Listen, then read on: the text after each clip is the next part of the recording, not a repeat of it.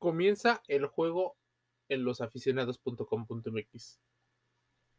El narco, el narcotráfico y su influencia en el fútbol. Son muchos los artículos que se han escrito y se han intentado infiltrar en las investigaciones entre el gobierno y la, el crimen organizado. El fútbol no es ajeno a las organizaciones y en gran medida se debe a que es muy atractivo a nivel de estatus social y a nivel de lavado de dinero. Es esa la forma en la que se ven atraídos. Te voy a contar un poco esto. Desde la década de 1970, por ejemplo, el narcotráfico en Colombia ha influido en el fútbol profesional a través de inversiones en todos los niveles de aquel balompié. De los narcotraficantes colombianos con sus obscuras y abultadas fortunas. El impacto incluso ha paralizado parcialmente a ese fútbol.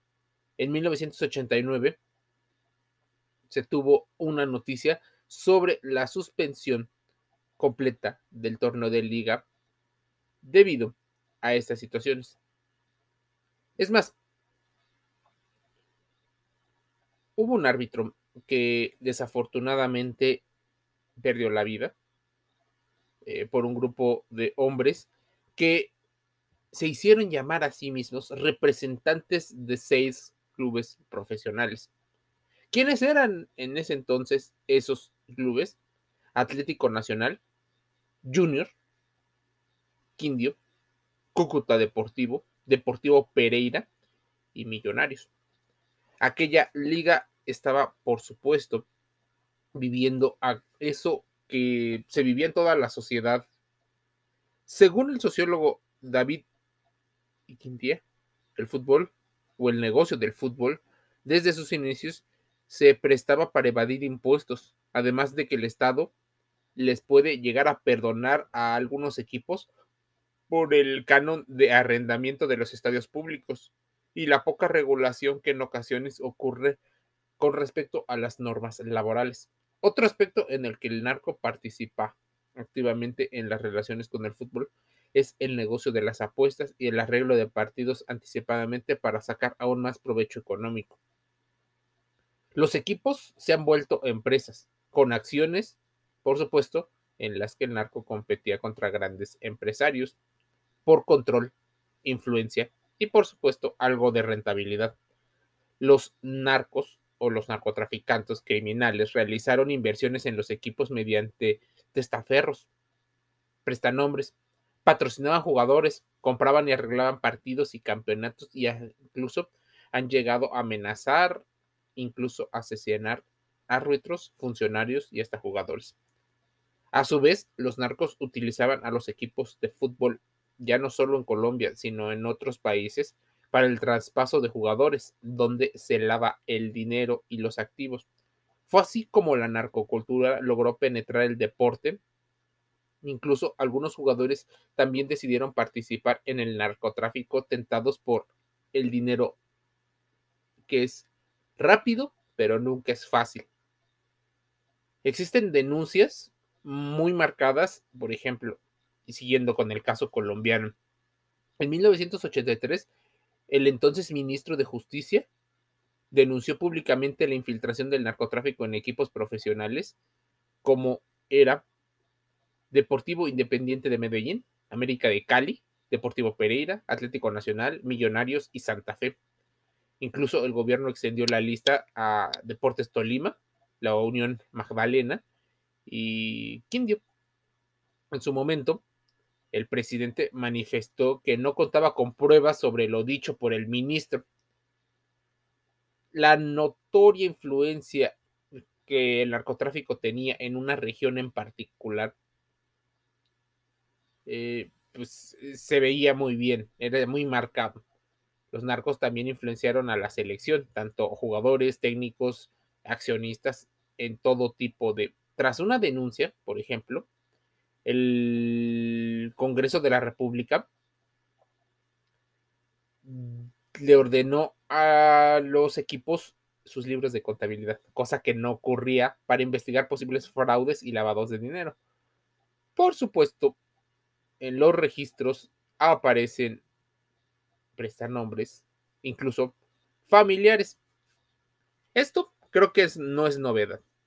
Por ejemplo, en alguien que le ha aprendido a la mafia colombiana, es una organización bastante conocida del Pacífico y en particular tanto del Golfo de México como de la región del Pacífico en este país.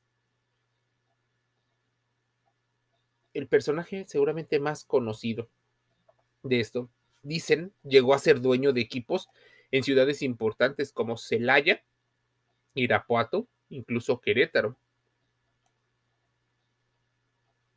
Existen eh, incluso jugadores que han sido distribuidores de drogas en los Estados Unidos para cárteles de la droga en México. Incluso investigaciones en Nueva York, las inversiones millonarias que se realizaron en equipos de fútbol proveniente de mm, pues, lavado de dinero. Testigos en el juicio de algunos eh, criminales manifiestan que era dueño de equipos profesionales en, las, en esas ciudades. Incluso extiende la idea en La Piedad, Michoacán, y Mérida, Yucatán, todos los cuales adquirió con dinero proveniente de pues las eh, los negocios que se tienen, negocios ilegales, por supuesto, que es la venta de armas, la, el narcotráfico, que tiene que ver con extorsiones, con la trata de personas y bueno, otras cosas que siempre van ligadas. Es más, se apunta en las investigaciones que en el 2004 se vendió el equipo en cerca de 10 millones de dólares. Luego de liquidar a jugadores y empleados, se logró tener una ganancia neta de 4 millones de dólares por esa transacción una vez que la Federación Mexicana de Fútbol descubrió en 2006 que eh, este prestanombres era sospechoso de participar en el narcotráfico y que poseía franquicias de fútbol, este organismo le propuso comprar sus activos en este deporte por 10 millones de dólares. Imagínate. Conocido entre otros apodos como el futbolista, justamente por su afición al deporte, existen personas que eran lavadores de dinero y que pudieron haber rondado eh, pues mucho dinero. Es más, de acuerdo con su propio testimonio, trabajó para situaciones en Ciudad Juárez, para organizaciones en Juárez y en el estado de Sinaloa. Era aficionado además a las peleas de gallo y apostar más de 100 mil dólares por pelea, o sea, incluye también otras actividades. En total, el dinero pues, es muchísimo. La mm, fortuna de esta persona le llevó a tener restaurantes, negocios de venta de ropas, una avioneta, caballos y una concesionaria de automóviles en Los Ángeles, así como un restaurante en un estado de los Estados Unidos. Apuestas, caballos, propiedades, casas, fiestas y por supuesto el consumo de personas como si fueran objetos. Debido a que fungió como testigo, esta persona eh, llevó una condena diferente. Pagar una multa de 2 millones es algo ridículo, pero así lo estableció la ley de los Estados Unidos. Es más, al menos siete clubes mexicanos se han visto involucrados en situaciones mm, de cárteles o grupos delictivos en 17 entidades.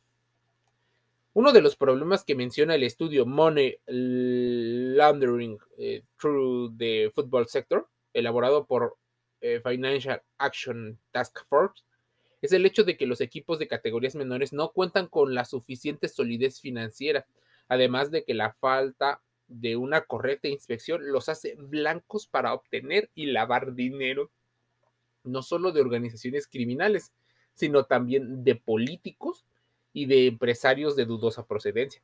las inversiones en clubes de fútbol pueden utilizarse para integrar el dinero de origen ilegal en el mercado financiero.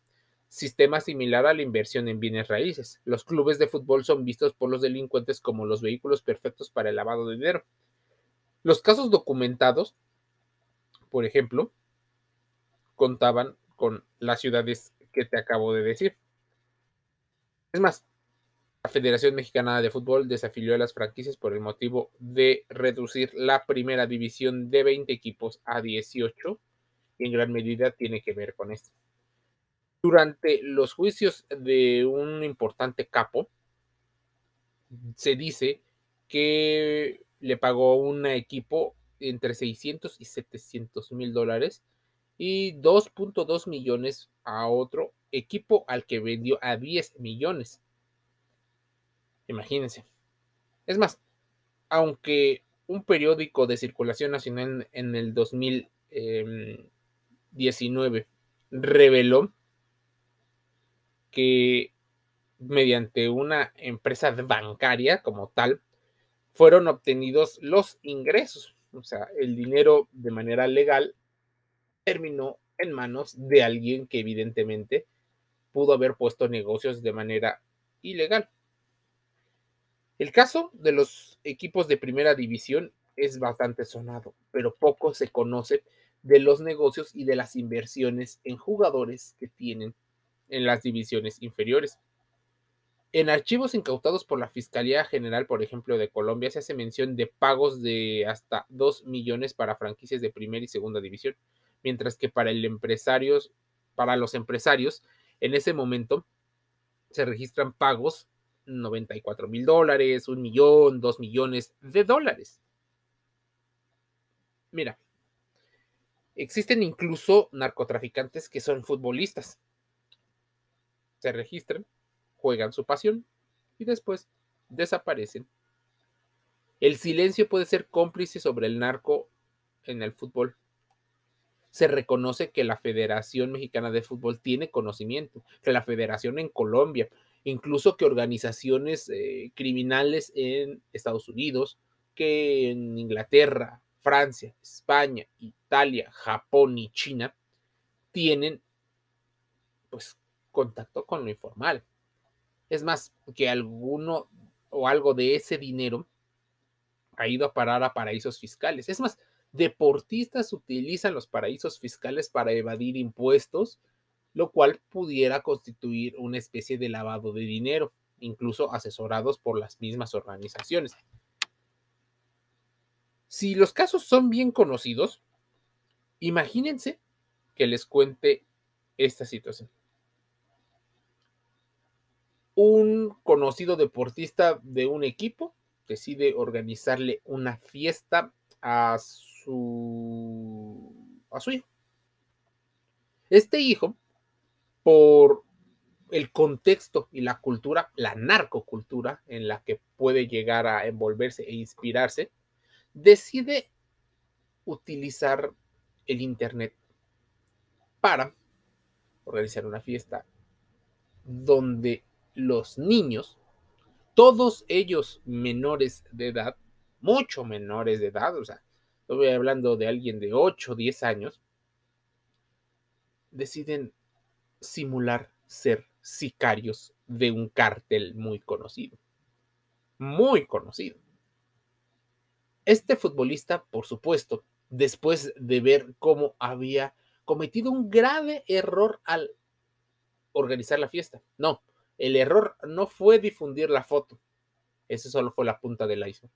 El gran problema es la poca información que tiene y que su imagen puede estar ligada al crimen organizado. O tal vez ya está ligada. Simplemente fue un reflejo de los negocios extracancha que estos deportistas o que algunos deportistas pueden llegar a tener.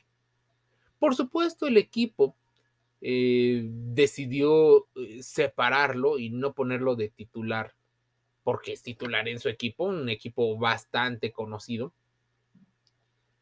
¿Qué ocurre con esto? La narcocultura hace que muchos deportistas, algunos de ellos dicen, con baja instrucción académica y con poco conocimiento del impacto mediático que puede llegar a tener y del lavado de imagen pública que su representación del el sicariato puede llevar a tener. Lo hace ver fashion, consumiendo productos oficiales, porque sí, la hija de este narcotraficante delincuente tiene una marca de ropa y de accesorios porque sabe perfectamente que existirán personas que consideren casi un héroe, un mito, una leyenda, estas andanzas criminales. Existen chicos que no solo provienen de barrios pobres, marginales o impactados por este tipo de organizaciones, ¿no? Estamos hablando de personas que tienen un poder adquisitivo para ir a tal vez lo que sean los mejores colegios en su ciudad. Imagínense, un niño o niños jugando a ser gatilleros sueldo, utilizando productos oficiales de la hija de este narcotraficante. Así de poderoso se ha involucrado el narcotráfico. Representar una película, una serie, es cada vez más común y la gente empieza a normalizar la violencia. Así de fuerte es la influencia del narcotráfico en el deporte. Por supuesto. Estoy hablando de fútbol, pero si tú buscas varias imágenes en varios países sobre criminales metidos en el deporte, encontrarás deportes como el box, el boxeo, encontrarás el fútbol, cómo acuden a eventos de automovilismo, cómo acuden a eventos de tenis. Y a muchos deportes, incluso los más conocidos. Casi, casi se toman fotos con los representantes de la ley, porque saben muchas veces que su imagen y su identidad tiene que estar coludida. ¿Y dónde pueden esconder sus fortunas y que nadie sospeche que se tienen esas fortunas, por supuesto, rodeados de aquellas personas que las han ganado de manera legal. Así que no se distingue muy bien entre quién lo gana de manera legal e ilegal. Es más, los legales puede que no hagan las cosas más éticas y morales posibles. Así que incluso podrían estar rozando también la ilegalidad. Narcotráfico y fútbol. Así es como se empezó a impregnar parte del deporte con dinero de dudosa procedencia. ¿Quieres saber más? Vamos a investigarlo. Losaficionados.com.mx en los podcasts más importantes, Amazon Music Audible, Google Podcasts, Spotify, iHeartRadio, Spreaker, Evox. También estamos en las redes sociales, TikTok, Instagram, Twitter, YouTube, Telegram y otros. Dentro y fuera del juego, salud, deporte y entretenimiento. Losaficionados.com.mx. Te desea el mejor día. Escúchanos el día de mañana. Te envío un saludo.